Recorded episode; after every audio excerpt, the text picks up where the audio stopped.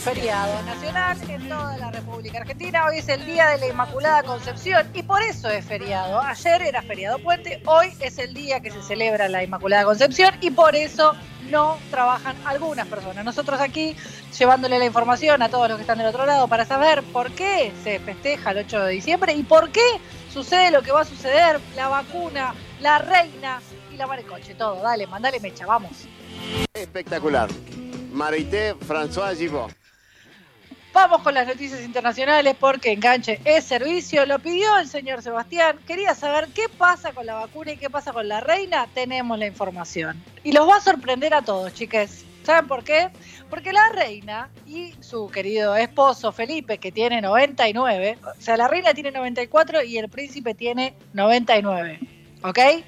Son recontra de riesgo. O sea, esto alarma todo lo que se les ocurra, pero ellos han decidido que por una cuestión eh, protocolaria, hasta diría para sentirse un poco más mundanos, como integran lo- los grupos de riesgo, están decidiendo, la- están barajando la posibilidad de acercarse ellos a los centros de vacunación.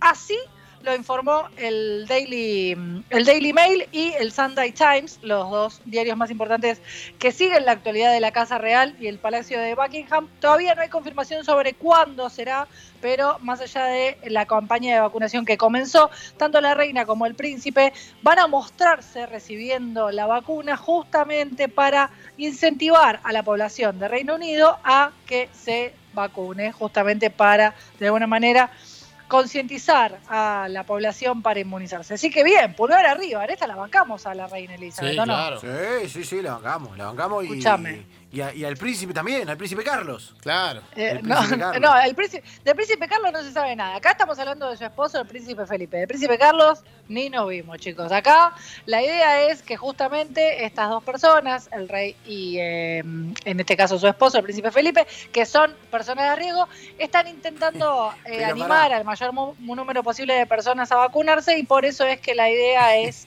que no haya un trato preferencial. Son como los tarjeteros. Es decir, la reina como la tarjetera. Tiene que traer Claro. gente a vacunarse y le Claro. pagan por... Bien, le- me gusta. ¿Entendés? Claro. Viste que el tarjetero tiene que traer por la cantidad. Siempre pregunté cuántos, cuántos tenía que hacer entrar para que le den algo. El tarjetero. Claro, era verdad. Sí, yo, claro. yo hacía A esa pregunta. che, 20, bueno, pero 30. pará, si yo, o sea, ¿cuánto me llevo? Porque si no, no laburo. Tipo, si tengo que entr- entrar a 200 personas para llevarme Ah, una Coca y- Light, paso. Depende del lugar, depende del lugar. Porque hay algunos que a partir de 30, ponele, a partir de 30 iban... ¿La comisión? A partir, arrancaba la comisión en 30, Bien. por ejemplo. En el verano es más fácil. En el verano es más fácil. Por eso, depende del lugar. Depende del lugar. Ah, claro. Depende del lugar. Bueno, a todo esto, eh, la primera persona que se vacunó en, en Inglaterra o en, en realidad en, en- en Reino Unido eh, fue William Shakespeare. No, pero vos decís que frío. William Shakespeare, Estaba frío. Estaba frío. Era de riego seguro. Claro. Fue Es fue Era un de británico, riego. 81 años, que comparte nombre y apellido con el, famo a la- el afamado dramaturgo, chicos. Qué, qué bueno tener Increíble. llamarse William Shakespeare. Increíble, se llama William Shakespeare. Y aparte, una cara de miedo tenía William. Le- no le gusta. William. eh, ¿Para ustedes duele, va a doler la vacuna o no? Nah, la vacuna no duele, chica, un pinchacito, una aguja Para mí es como, un mosquito, no es como un Oxa B12 para mí. Depende No, cómo, no, no, si no es es espeso lo que titetánica, que tiene es adentro aceitosa, no. espesa, Es no, es una cosita divina. liviana. Aparte, aparte con lo que costó, te digo, y aparte ahora que desmintieron la fake news de que no se ir escabiado, Igual Sí, te voy a decir una cosa, sí me gustaría que sea como, viste, como la Sabinera que te dejaba una marca. Sí, claro. Para mí estaría bueno que te deje una marquita, tipo, ¿ves? Yo me la di. Acá está. Estaría bueno para, no sé, que te la pongan en la frente, que ponele. te Que te una, C, pongo una un C de tecito, coronavirus.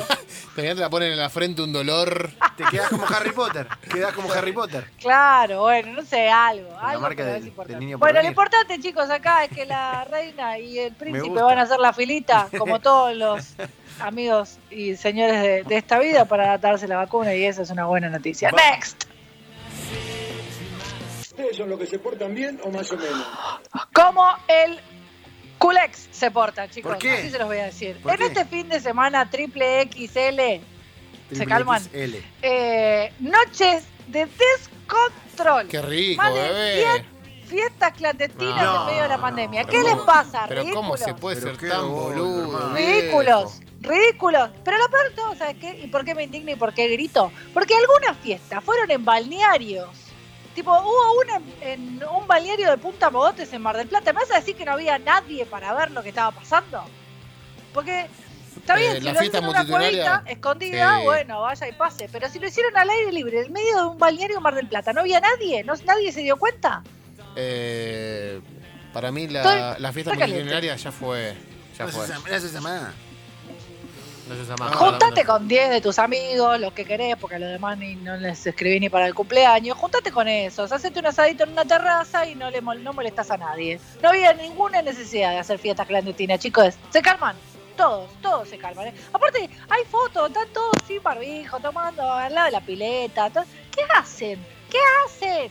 Ridículos, ridículos. En Pinamar, en Villa Gesell, en las grutas, que con el viento que hay, te volás. ¿Qué necesidad de hacer una fiesta clandestina? Estoy indignada. No voy a decir más nada. Tranqui. Next. Yo no manejo el rating. Bueno, a ver, la, ayer, ayer la continuidad de Masterchef, la verdad que pasó, fue bastante raro lo que pasó ayer en Masterchef porque eh, la hicieron llorar a la Claudia, la llevaron a No, Flor Peña porque se ve que no está, está difícil el tema del rating de, de la mañana del programa y la llevaron a la Claudia para, eh, la llevaron a Flor Peña para que eh, interactúe un poquito con la Claudia.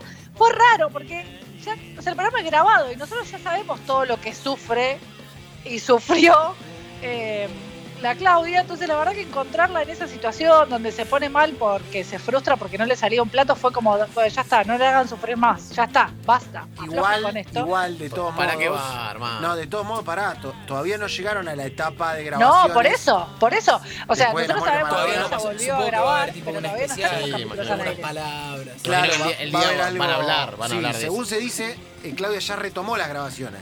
Claro, ella retomó las grabaciones, pero lo que estamos viendo es todo grabado. Por eso, sea, es extraño porque nosotros lo que estamos viendo es previo al fallecimiento de Diego Armando Maradona. Claro. O sea, claro. por eso digo que es tan, es tan hasta te diría, chocante o, o movilizador. Pasa que porque estaba, justamente. estaba grabado, o sea, no es que se buscó el efecto, sino que Claro, estaba hecho. no, no, no, Estaba es súper genuino porque es realmente como ella se, se muestra y ella vive su vida, pero también no deja de ser algo que a nosotros nos interpela porque sabemos que Maradona ya está, ya no está entre nosotros. Eh, entre otras noticias, hoy, hace 40 años, asesinaban a Lennon eh, y, y Es algo bastante extraño porque él cumplía los años el 8 de octubre y falleció eh, asesinado un 8 de diciembre. Así que eh, jueguele al 8 si a alguno Chapman. le interesa esa Frente cosita al porque todo sucede el, eh, el día 8. Vamos con la última, next. Entonces cada uno tiene su estilo. Cada uno. Hoy termina la fecha más larga del fútbol femenino de la historia. Porque empezó el sábado y termina martes, es más larga que la Liga Profesional de Fútbol. Eh, termina con el partido entre Independiente y San Lorenzo, que va a ser televisado por eh, la señal que tiene los derechos, TNT Sports. Además, esto es lo más interesante, lo más importante y lo más lindo que vamos a, de lo que vamos a hablar en cuanto a lo que tiene que ver con la actualidad del fútbol femenino. Y es que mañana hay grandes chances de que Dalila Hipólito vaya al banco eh, en el partido de la Juve, pero no es un partido común, es el partido por los 32 avos de la Champions femenina. A los 18 años de Lili Hipólito jugó un mundial. Eh, tiene un estadio con su nombre. Debutó en la Serie A italiana, debutó con la Juventus y mañana puede jugar Champions.